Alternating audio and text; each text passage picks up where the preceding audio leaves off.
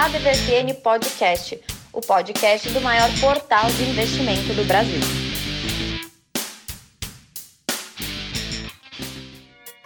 Sejam bem-vindas a mais uma edição do nosso ADVFN Podcast, podcast oficial do maior portal de investimentos do Brasil. Eu sou Haroldo Globo, jornalista aqui da DVFN, e sem mais delongas, eu tô aqui com uma outra jornalista dessa vez, aliás, sempre.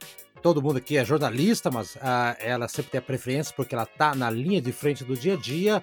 Renata olá, Silvestre. Haroldo, olá, ouvintes da DVFN Podcast, tudo bem? Exatamente, na frente, ali na linha de frente, levando né, todas as, as artimanhas que acontecem hum. no decorrer da semana.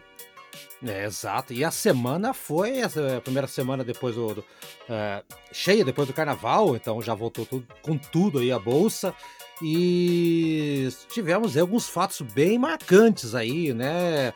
Uma verdadeira montanha russa para algumas empresas. As estatais ficaram meio que ali na, na de olho por muitas ações governamentais também, né? O Tramujas vai falar daqui a pouquinho com mais, a, a, a, mais profundidade a respeito. Mas você pode falar um pouquinho aí, né, Renata, sobre essa semana, que foi uma semana maluquinha aí para as ações. É, que nem você é falou, marcante. parecia uma montanha russa, né? Só que o parque de diversões não estava tão divertido assim para muitas pessoas, né? Algumas preferiram sair do parquinho, hum, hum. né? E, a é, gente não gosta é. de trazer más notícias, só que assim, a gente sabe que no mercado aquilo que pode ser visto como uma má notícia também pode ser visto como uma oportunidade, né? Então, vamos deixar para que os investidores tenham é, essa decisão, mas aqui a gente vai trabalhar com os fatos. Né? Um, uma das empresas que teve uhum. mais desvalorização, uma não, melhor dizendo, deixa eu corrigir, né? A empresa que teve a maior desvalorização na semana foi ninguém mais, ninguém menos que uma que a gente já havia falado na semana passada, no podcast anterior. Inclusive, o Francisco né, fez uma abordagem muito interessante, que é justamente quem. Petrobras. Ela, a queridinha. Exatamente. Essa semana é, a Petrobras caiu aí mais de 18%. Até agora 4,45, que era o nosso fechamento, é, ela estava caindo fortemente, né? E só que uma coisa muito interessante, a Economática, que sempre está aqui com a gente, né? Participa aí de algumas matérias, eles fizeram uma pesquisa muito interessante. É, nessa segunda-feira, depois ali do anúncio do Bolsonaro de que ele ia fazer alguma intervenção na estatal tal, é, eles na segunda-feira, as ações da petroleira elas tiveram a segunda maior queda diária desde o plano real. Muito tempo atrás. Exatamente. A primeira queda aconteceu no dia 9 de março de 2020, que foi praticamente ali o, o, mês da, do início da pandemia oficial, né? E o papel chegou a recuar quase 30%. E nessa segunda-feira é, foi justamente quando a ação caiu 21,54%. Uhum. Pois é. E aí, o que, que você achou dessa? É, essa daí foi pesada. Pesada, digamos assim, né? Caiu, mas para quem vê oportunidade na desvalorização da ação, que como a gente sabe, sempre né, tá ali é, no, no holofote, né? Todo mundo adora a Petrobras tal. É uma oportunidade também de comprar mais. Então, assim, existem as duas vertentes, na verdade, né? Falando um pouquinho de outras estatais, daqui a pouco o Tramujas vai falar um pouquinho também dos Correios, também ele falou também a respeito do Banco do Brasil depois, uma análise bem completa, mas eu queria que você falasse de uma outra empresa que é chave nessa história toda, Renata, que é a Eletrobras. A Eletrobras é um, digamos assim, um caso à parte é, é, de tudo que está acontecendo e o Bolsonaro já havia dito na época da campanha que ele não ia mexer na, na parte da eletricidade, da energia, porque isso faz parte da soberania do Brasil, mas é, tá mantendo esse discurso, será, Renato? Então, que nem você falou, a Eletrobras é um caso à parte. Na verdade, é um caso quase à parte, hum. né? Uhum. Realmente, o, o, Bolsonaro havia falado isso lá antigamente, só que assim, essa semana ele já deu um outro prelúdio, né? Já deu uma, um, uma nova direção para as coisas. Ele disse que vai meter o dedo, nas palavras dele, é, nas empresas do setor ah. elétrico. Ah. Justamente porque elas têm mostrado aí tarifas de energia e tal, e isso tem tudo a ver, é claro, com a campanha dele, né? Uhum. Pois é. E uh, saindo um pouquinho dessa parte da, das empresas estatais e tudo mais, a gente podia dar uma geral sobre como é que foi a, a, a, né, durante essa semana algumas ações aí que deram uma, uma boa valorizada, desvalorizada, um, um, panorama geral assim maior, porque acho que assusta um pouco de falar de estatal nesse momento, sabe? Eu acho muito muito complicado. Mas tem outro, outros papéis ali que não sei se estão afetando tanto com, essa, com, a, com as ingerências do, do, do, governo federal. O que, você acha que, por exemplo, Magazine Luiza, é, Santander, o próprio BTG, são papéis aí que aparentemente não estão não sofrendo diretamente com as ações do governo, né, Renato? É, exatamente. Assim como tem umas que caem pesado, outras é, parecem ficar ali como café com leite que a gente fala, não é verdade? Ah, uma empresa bem legal para que você até havia comentado comigo antes para quem não sabe, a Renata manda para mim um textinho antes, ó, oh, vamos falar disso aqui, tal, tal, tal. É muita coisa que ela escreve aqui, então eu tô lendo enquanto tô conversando com ela, porque nós fazemos aqui em real time, mas uma empresa que já vi gente falar muito bem, muito bem, é, as lojas americanas. Lojas americanas que eu acho que o pessoal tá de olho é, com mais intensidade. Eu sei que você tem coisas para falar sobre eles. Tá, lojas americanas que tá ali na bolsa e o galera fala muito bem deles, Renata. É, exatamente. Na verdade, a gente fez até um panorama um tempo atrás das lojas americanas, e ela não tem esse nome por acaso, né? Justamente americanas, porque é, tem ali a ver com, com os norte-americanos, né? Uns amigos hum. e uhum. tal, que vieram para o Brasil. Foi uma história bem interessante. Então, assim, vale a pena ler a matéria que a gente fez a respeito da Americanas. E é uma empresa que está muito presente no dia a dia, né? Até quem não é investidor conhece lojas americanas e frequenta. Né? Então, assim, é uma empresa que, com relação à imagem, ela já tem uma imagem muito forte. Né? E essa semana aconteceu algo muito interessante, que ela pode estar aí né, num processo de fusão com a B2W. É. Tanto que ela já tem né, uma participação considerável na, na B2W, de mais de 60%, e pode acontecer. Assim, o mercado ainda não está repercutindo muito isso, é, porque ainda não se tem uma decisão mais confirmada, né? Ah, não houve aí ainda um anúncio de que vai ser feita uma reunião para tra tratar a respeito do assunto. Então, assim, ainda está tudo muito nebuloso, né? Ainda não se sabe exatamente. Mas surgiu é, essa notificação da empresa, né? Esse, esse anúncio das empresas a respeito de uma possível fusão que pode dar origem aí ao que eles chamaram de universo americanas. Universo, né? é, é engraçado, imagina. É, e americanas, é, quem nunca foi no cinema e passou na Americanas antes, porque é caro a pipoca e o, e o refrigerante do cinema, quem nunca passou na Americanas e entrou e com a sacolinha verdade, ali? E na verdade eles estão seguindo uma tendência. Eh, eh, justamente até os próprios analistas, né? Eles falam que é uma coisa que teoricamente já deveria ter acontecido, ninguém sabe por que, que ainda não aconteceu, né? Porque é uma, eh, principalmente nessa época de, de pandemia, que normalmente as empresas é, se modificaram aí por canal, unindo o meio físico com o meio digital, e as lojas americanas e a B2W ficaram ainda nessa coisa separada, né? Então, assim, os analistas ainda se perguntam por que que, que isso não aconteceu? Então, assim, uhum. é agora um anúncio de que oficialmente isso está prestes a acontecer. A gente vê, por exemplo, o caso de Magazine Luiza, Via Varejo, que estão atuando fortemente nessa coisa multicanal, né? Então, assim, e está dando muito certo, inclusive. É, e essas duas empresas agora, as a, a Lojas Americanas e a B2W, seria então uma tendência a se seguir, né? É, exato, e estão entrando de maneira tardiamente, eu diria, né?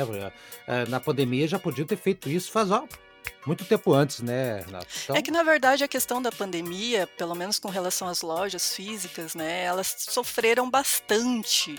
Então, uhum. assim, talvez isso tenha ficado ainda é, numa questão de ah, é, só, só entre eles, né, uma conversa, ah, possivelmente podemos fazer tal. E, assim, como estava sofrendo muito com a pandemia, as lojas fechadas, tudo, não foi o momento, eles não viram como o momento propício para realizar isso. Mas é. agora embora aí tendo uh, a vacina, né, embora de certa hum. forma ainda lenta, é, e vendo também que esse negócio da questão da pandemia não passa tão cedo, é realmente o momento que eles estão escolhendo para tratar a respeito desse assunto. Pois é, então tá. E para fechar aí a tua participação de ouro, Renata, vou falar um pouquinho do que todo investidor gosta ou deveria gostar ou deveria acompanhar, que são os balanços da semana. Além da Petrobras, que você já havia dito que fez um lucro, teve mais balanço essa semana, Renata. Manda aí para a letra para a galera. Exatamente. Então, essa semana, apesar de todas as, as notícias ruins ali, né, a respeito da Petrobras, o que ajudou bastante a empresa a se recuperar foi o balanço dela, né? Então, assim, uhum. assim, a, a companhia registrou um lucro líquido inédito, nunca antes na história da Bolsa de Valores do Brasil, é, uma companhia conseguiu um lucro trimestral tão, tão robusto, né?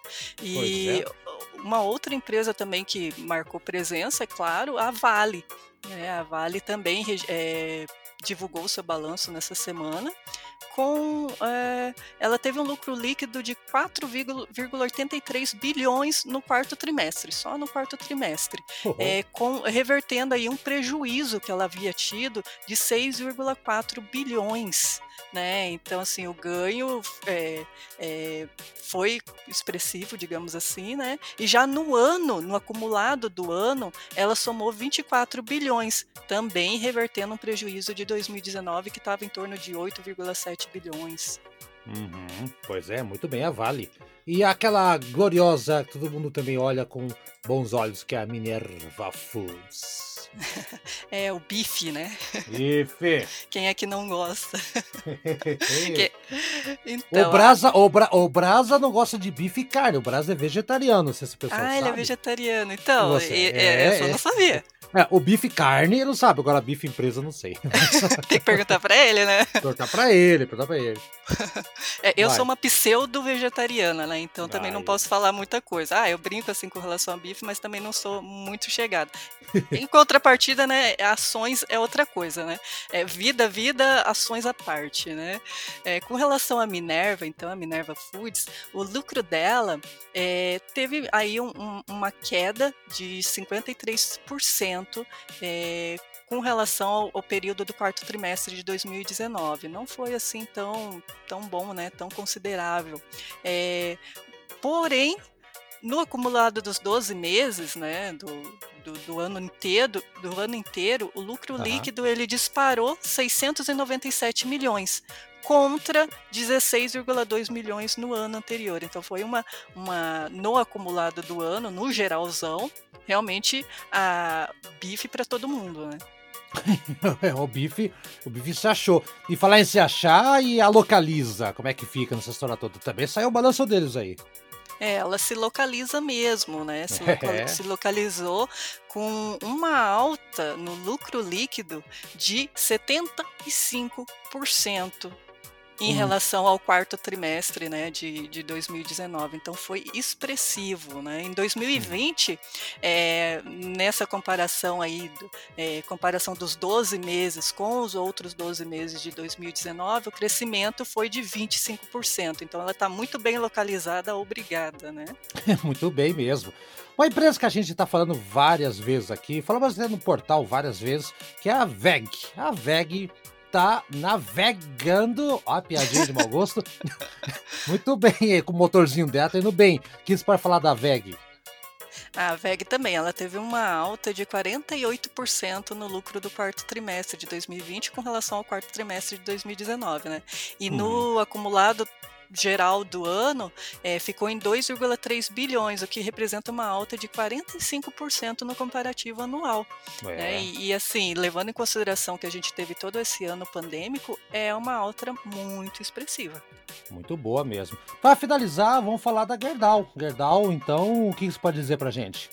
Exatamente. Na semana passada a gente passou ali um, um resuminho de quais empresas iam é, divulgar os balanços nessa semana, né? E os investidores ficaram bem atentos a essa divulgação da Gerdau, que é uma empresa bastante expressiva, né? Tem uma, uma representatividade bem grande na bolsa. E ela teve um lucro líquido de um bilhão no quarto trimestre, né? E Uau. essa alta, ó, vamos pensar, essa alta do quarto trimestre, comparando com o terceiro trimestre, foi de 939%. Meu Deus do céu, tá bem. Só 939% de trimestre para trimestre. Meu Deus! que absurdo. Não, calma que ainda não acabou. Nos 12 ah, é? meses, nos 12 meses, o acumulado dos 12 meses, o total ficou em 2,38 bilhões. É uma alta de 96% sobre o resultado de 2019. Meu Deus, não digo mais nada, é, é, os números falam por si. Uma empresa de ferro, né?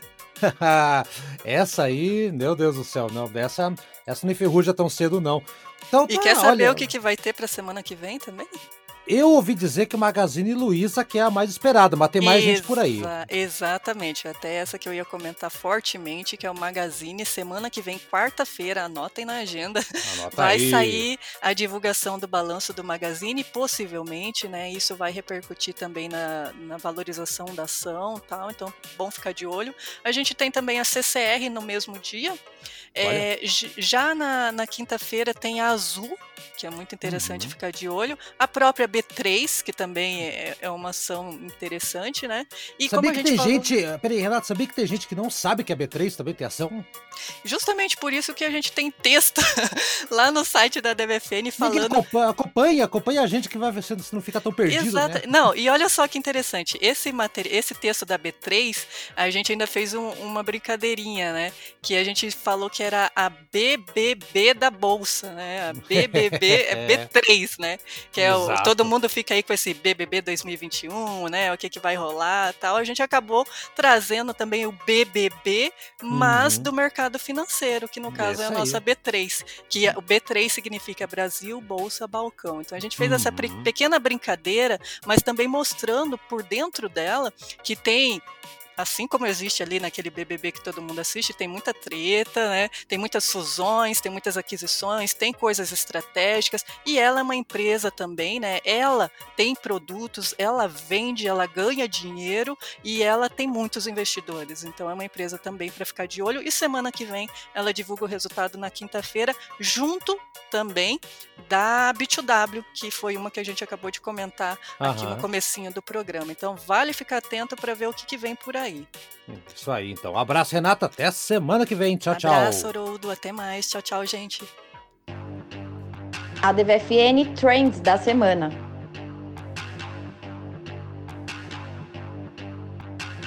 Brasa do céu, quanto tempo? Uma semana, na verdade. Tudo bem, Brasa? Como é que está?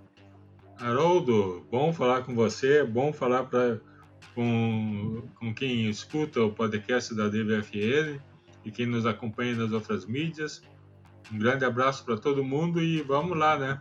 Esse mundo do, do, do, virtual, dos pagamentos virtuais, Bitcoin, criptomoedas, PicPay, é, é uma loucura, né, cara? Esses dias tivemos até a notícia que o, que o Bitcoin chegou no patamar e, e parece que não foi essas coisas, deu uma derretida ali a moeda. Ainda tem essa incerteza, né, Brasa? Assim, a gente até escreveu sobre isso recentemente, que no futuro essa vai ser a moeda é, é para valer, ainda não é o momento, mas graças ao PicPay, ao, ao, ao como é que é aquele do governo? Fugiu o nome agora aqui, Brasa. Pix. O Pix, fugiu o nome. É, isso aí tá, tá ajudando a, a, a, essa questão do dinheiro virtual a entrar no eixo. Mas ainda tem umas incertezas aí, né, Brasil? O que, que você tem para dizer para gente aí? É, esse mercado está em muito movimento, movimento muito, muito grande. É, só apenas nesse mês nós já tivemos o anúncio de duas IPOs que de corretoras de só de criptomoedas. Uma IPO nos Estados Unidos, que é da Coinbase, e uma IPO na Suécia, que é da CoinShare. Então, duas empresas que só mexem com isso, só com criptomoedas, com as várias criptomoedas, mostram que realmente é um caminho sem volta. Né? Uh, já tem países que estão começando a emitir suas próprias criptomoedas. O próprio Pix, de uma certa maneira, é um dinheiro digital, né? Uhum. O primeiro, inclusive, foi, é um país que você conhece, que é o primeiro a emitir sua moeda, sua criptomoeda é um país que você conhece bastante, né? Que é o Sim. Equador. Sim, uhum. ele, ele lançou o que ele chamou de dinheiro eletrônico em 2014. E aí lançou seu dinheiro, proibiu a circulação e a compra e venda de qualquer outra criptomoeda mas como ninguém ninguém utilizou esse dinheiro eletrônico, ele foi, foi desativado em 2018. É, agora tem outros países que estão fazendo o mesmo, né? A China, sempre ela, promete jogar pesado com a sua que eles chamam de DCEP, Digital Currency Electronic Payment, que é uma versão digital do yuan. É, é difícil colocar essas duas palavras na mesma frase, na mesma frase mas a China promete democratizar o acesso ao dinheiro. É. é. então, o que eles dizem é que se você tem 10 dólares, nenhum banco quer você, mas você poderá transformar o dinheiro, no, o dinheiro na moeda eletrônica deles e investir e fazer transações. Pois é. Mas essa coisa tá, ainda tá. tá a, a, o que, que você acha, Brasil? Eu, particularmente, acho que a pandemia ajudou um pouco aí a, ao pessoal ficar perder o medo de usar a, os meios eletrônicos para fazer compras e, consequentemente, moedas é, é, virtuais. E também, Braz, acho que incentivou um pouco o pessoal a entrar na bolsa. Tem um monte de amigo meu que começou a, a, a baixar aplicativo, a investir agora, na virada do, do ano passado para esse ano. Então, ou seja, o, o caminho vai ser digital e não vai ter como, como escapar, Brasa. E, e que nem, por exemplo, essa, essa coisa do DOTS é uma coisa interessante também, né? Que é, se não falha a memória, é uma coisa meio que milhas. Eu, na verdade, nunca entendi como é que funciona o DOTS, Brasa. Me explica aí, você que isso, manja, cara. Isso, vamos chegar lá. Uh, primeiro que você disse dessa uh, popularização do, das criptomoedas. Ainda não, é, já está em andamento, né? ainda não muito. Uh, a empresa Estatista ela fez uma pesquisa em 2020, entrevistou entre mil e quatro mil habitantes em diversos países, perguntando, perguntando se eles já tinham usado ou possuíam criptomoedas. Nos Estados Unidos, por exemplo, deu 6%. 6% da população já tinha usado. Aham. Então ainda é muito pouco. A título de curiosidade, Haroldo, chuta os três primeiros países. Ih, rapaz. Assim se indica? Continente. Dá o continente. Continente? Ásia. Continente. Ai, ai, ai. Vamos lá. Vietnã. Vou chutar três, hein? Vietnã, China e Coreia do Sul. Ok, você acertou o Vietnã. Ficou em segundo lugar com 21%. Olha! Em terceiro, em terceiro lugar, 20%, com 20% ficaram as Filipinas. Uhum. E, e em outro? primeiro lugar, aí não é Ásia, aí é África. Tem muito ah. príncipe ficando rico com e-mail.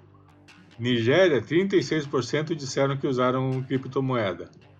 Nigéria. Ah, você é me trapaceou. Você falou que é tudo na Ásia, pô. Nigéria, mas né? eu não ia acertar Nigéria nunca, cara. Nem aqui, nem na não, China. Não, nem se eu dissesse África, se ia acertar. Não, não. Eu, eu ia dizer então, Angola. Esse, esses são os que estão usando. Olha aí, cara. E... E agora o que é interessante é esses dois que você falou, tanto o Docs como o PicPay, eles estão com planos de fazer suas IPOs. É, são novas formas de se lidar com dinheiro, né? Que, que estão aí estão aí à nossa porta e podem se tornar ainda maiores. O DOTS é um plano de fidelidade independente, ou seja, qualquer empresa pode se filiar, tanto para dar DOTS para os seus clientes, como para fazer eles trocarem dots por prêmios. Então, eu não sei ainda quando que vai ser o IPO deles. E tem o PicPay, né, que é uma carteira digital, que ajuda você a fazer compras por seu telefone e também está interessada em abrir seu capital na bolsa. Então, são formas de você tanto usar essa, essas ferramentas, como talvez lucrar com elas para ganhar mais lá na frente. Olha, ficar atento aí. Então tá, Brasil, eu vou ficar ainda. É questão de moedas digitais, eu ainda vou dar um. Dar um, dar um, dar um Não, isso, aí. isso realmente, isso o pessoal tem que pesquisar muito, estudar muito, porque é algo muito novo. Vez por outra, vez por outra você vê na televisão casos de corretora dando golpes, então tome cuidado, vá atrás de gente responsável, se informe muito antes e veja e, e, e vá com cuidado. É. Assim, você não está vendo o dinheiro porque é um dinheiro virtual, mas se você ir nessa sem estudar, você literalmente não vai ver a cor do dinheiro nunca mais, né? É verdade. Você não vê a cor do dinheiro, nem vê, nem vê o, a foto virtual do dinheiro, nem nada. É nada, nada, nada, nada. Então tá, Brasa, isso aí. Vamos lá, vamos esperar então semana que vem, vamos conversar novamente. Um abraço, Brasa. E não sei se tá. Se, se a galera tá, tá muito antenada com questão de criptomoeda, mas assim, tem muito material nos nossos canais da DVFN, no nosso site, tem é, no YouTube. Tem, no nosso, no nosso site a gente tem uma seção exclusiva de criptomoedas. Só, só de criptomoedas, exato, tem material especial lá direto. Então vale a pena não, não. Se você cair no golpe, é porque você quis, porque estudo tem como chegar.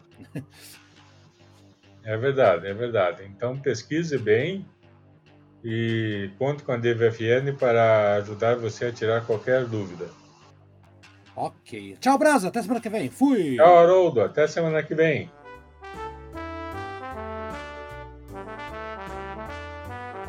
A DVFN Impacto de Mercado.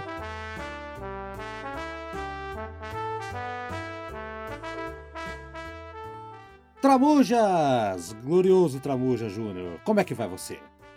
Olá, Haroldo. Olá, ouvintes da DVFN. Tudo ótimo. Olha, Tramujo, ótimo é uma força de expressão, né? Porque semana passada você já falou da questão da Petrobras, da coisa toda, relacionada com o governo, mas parece que o negócio está ficando pior ainda, Tramujo, está ficando pior.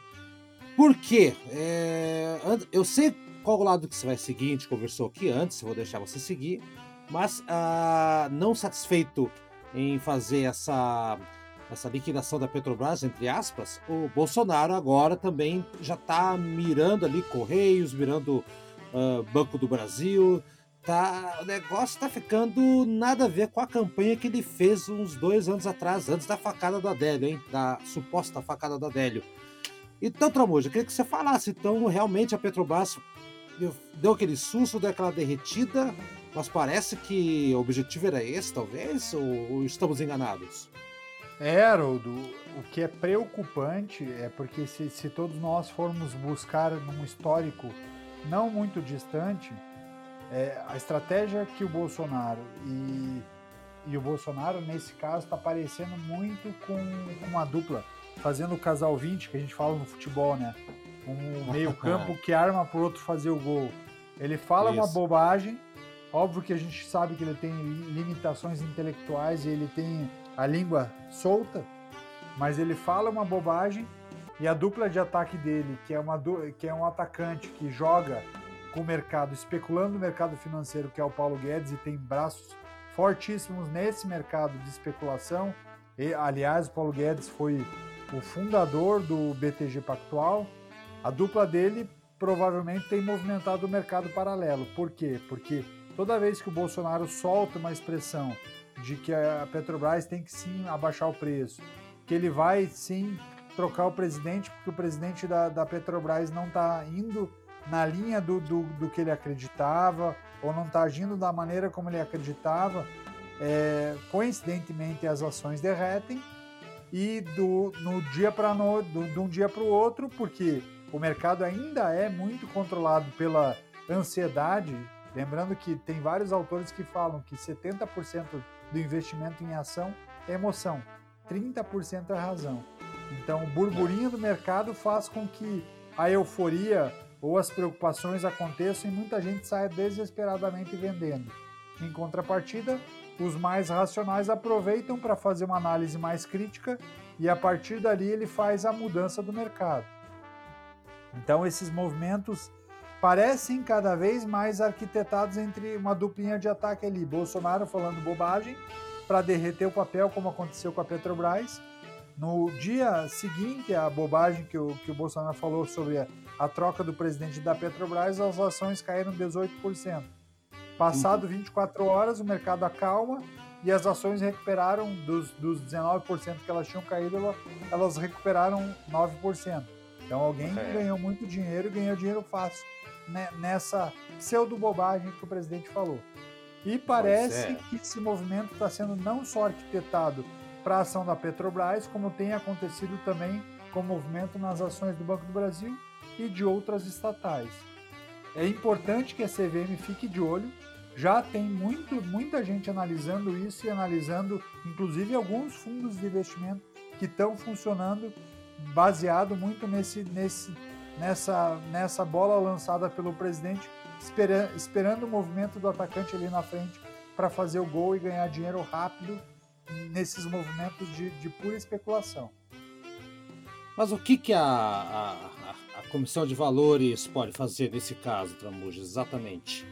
a CVM pode sim ficar mais é, atenta a isso, principalmente olhando é, fundos de investimento ligados ao, ao, ao nosso ministro da, da Economia e dar com certeza uma chamada no presidente. Deveria ter alguma, algum movimento para que é, o presidente tomasse um certo cuidado, porque, ok, ele é, ele é, o, é o Jair Messias Bolsonaro, mas ele, é o, ele hoje senta na principal cadeira do país. Então, tudo que ele fala não pode simplesmente reverberar quem é o Jair Messias Bolsonaro cidadão.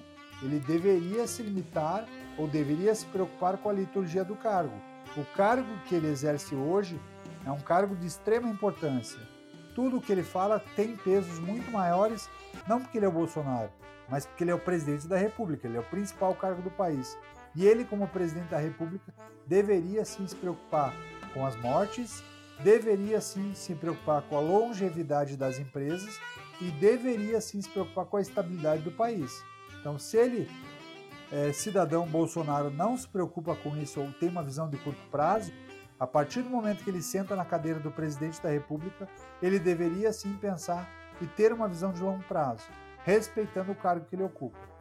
Pois é, e agora, a gente pensando na questão de infraestrutura do Brasil, ah, por mais que se fale, Tramujas, e eu até de certa maneira concordo, que tem que privatizar algumas coisas, né, é, é nessa serialização, mas ah, tem coisa que a gente tem que parar para pensar com mais, com mais pé no chão. Por exemplo, Correio é outro setor que está sendo sinalizado aí, tá? Olha, Tramuja, não sei se você pensa assim, mas o Correio, ele é, ao mesmo tempo que ele é ruim para entregar cartas, né? É, é, é, que perde o quê? Ou qualquer outra coisa, ele é bom para outras coisas fundamentais para o Brasil, como uma coisa de logística. Por exemplo, uh, eleição para levar uh, coisas, equipamentos, uh, concurso público, coisas que sabe? Então, acho que a estrutura logística, não estou falando das cartas, de que perde carta, essas coisas não. A parte de logística, é, é se jogar para iniciativa privada, eu acho um risco. Veja bem, eu mandar um, pacote aqui de Curitiba para São Paulo, tudo bem, tranquilo, uma empresa terceirizada vem vai fazer de boa. Agora, se eu precisar mandar um pacote aqui de Curitiba para vamos pegar a cidade daí do interior aí, para interior do, do, do, Pará, tem alguma empresa privada, é, é particular, que vai entrar para é, pegar essa demanda, né? O correio ele consegue atender todo o Brasil. E se não é um, não acha um risco o Bolsonaro pegar e terceirizar a empresa porque ele acha que não está dando lucro e não sei o quê, sendo que algumas empresas têm uma função até social, até de logística muito mais importante, até para a segurança do nosso país, Tramujas? o movimento de privatização precisa ser melhor pensado no Brasil.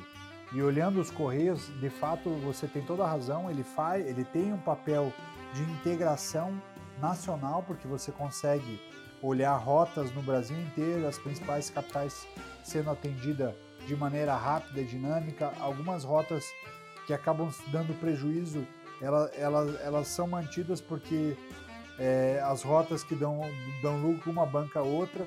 Eu acredito sim que a privatização deveria ser um caminho a ser estudado, porém é, deveria ser feita uma privatização inteligente. Olha, vai privatizar, ok. Porém, a empresa que assumir esse processo, ela vai, vai ter que manter a, as rotas com menor fluxo, que em algum momento dão prejuízo. Não dá para simplesmente ela, ela priva, comprar os correios, ficar com as regiões onde tem alta lucratividade e fechar a, as regiões onde, onde hoje o, a logística dá prejuízo. Então o modelo uhum. deveria ser pensado no macro.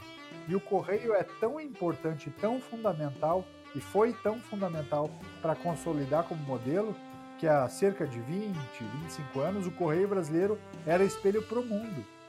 O problema foram as más gestões. Quando a gente fala de serviço público no Brasil, é, a gente tem um problema muito sério de achar que o que é o que é público não é de ninguém, quando na verdade o que é público é de todos. Então, você pega uma empresa pública, ela muitas vezes ela é muito inchada porque começa pelo a gente olha o exemplo da Petrobras.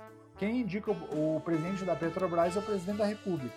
Quem indica os diretores da Petrobras são, são indicações políticas, não são indicações de gestão de negócio. Então a gente falou no podcast passado, por que, que a Vale está voando em termos de gestão e quando você compara com a Petrobras, parece que está anos luz à frente. Justamente porque a Vale tem uma gestão executiva, não é indicação política. A Vale ela, ela deixou de ser uma empresa com maior participação do governo para ser uma empresa muito mais privada do que pública. E, e aí, quando ela vira esse processo, ela tem muito mais autonomia e ela não tem amarra política. Você pega os Correios nos últimos 20 anos, muito se fala dos Correios como parece um estado com mais caciques do que índios. Tem muito uhum. mais chefe do chefe do que, do que executivos é, para fazer a, acontecer o processo como um todo. Então, com isso, os Correios foram perdendo a eficiência que ele tinha, foram perdendo o DNA de inovação que ele tinha, e ele era muito forte com a criação do CDX 10, com a criação de algumas rotas que a princípio não havia cobertura e, e, e não, não valia a pena, e ele era um grande incentivador. Quando a gente pensa no início do Mercado Livre, no Brasil, o Mercado Livre é, bem, é importante lembrar que tem capital aberto na Bolsa Brasileira e é uma empresa argentina, argentina, uhum. talvez uma das principais empresas é, é, da América Latina e ela está de olho nos Correios. Pro, o próprio Mercado Livre enxerga a importância dos Correios, que, que ela é, é uma das empresas que está na fila para compra dos Correios se eles forem privatizados. E o Mercado Livre, dentro nos últimos 12 meses, eles compraram cinco aviões, entendendo que o negócio deles é giro rápido. Então o Correio uhum. sempre teve essa agilidade. A Amazon, que está olhando lá de fora, entrando cada vez no mercado mais no mercado brasileiro, também enxerga nos Correios o potencial de modelo de negócio. Eu acredito sim que poderia ser feito, poderia sim ser privatizado, mas tem que ser uma privatização bem feita. Não adianta nada fazer a privatização como é, como modelo que a gente fez lá atrás de, de, de é, pagando o valor X e deixando. O entreguismo. O entreguismo, né? E deixando livre para a iniciativa privada fazer tudo o que ela quer. Não. Tem que ter algumas travas para que nós, como nação, não percamos a comunicação e não percamos a logística, aproveitando o movimento continental que o nosso país tem. Então, é, essa perda continental é que não pode acontecer.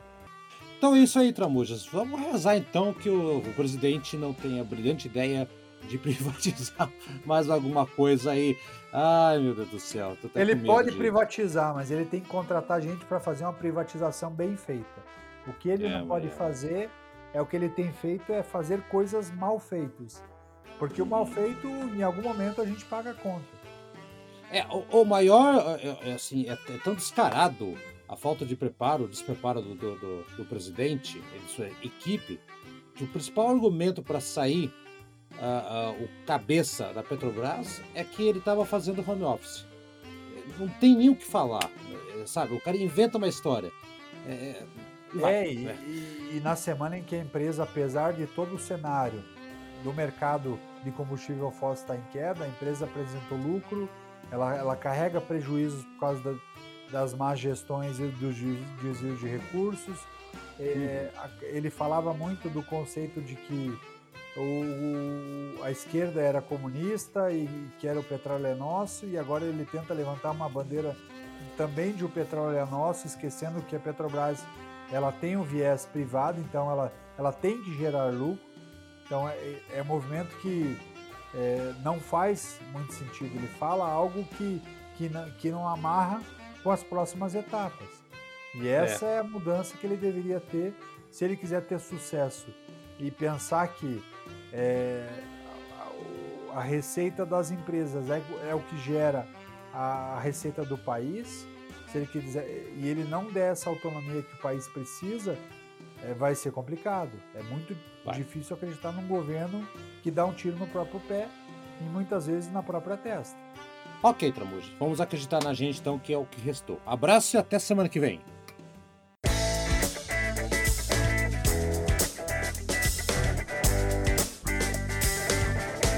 E aí, gostou do nosso programa? Semana que vem tem mais. Acompanhe a gente no Spotify, no Deezer, no Anchor, no seu agregador preferido. A DVFN Podcast está lá, hein? Dá procurada, compartilhe com seus amigos, siga a gente nas redes sociais e faça bons negócios. Eu sou Haroldo Glombi e na próxima semana tem muito mais informação para você aqui na ADVFN Podcast. Até lá!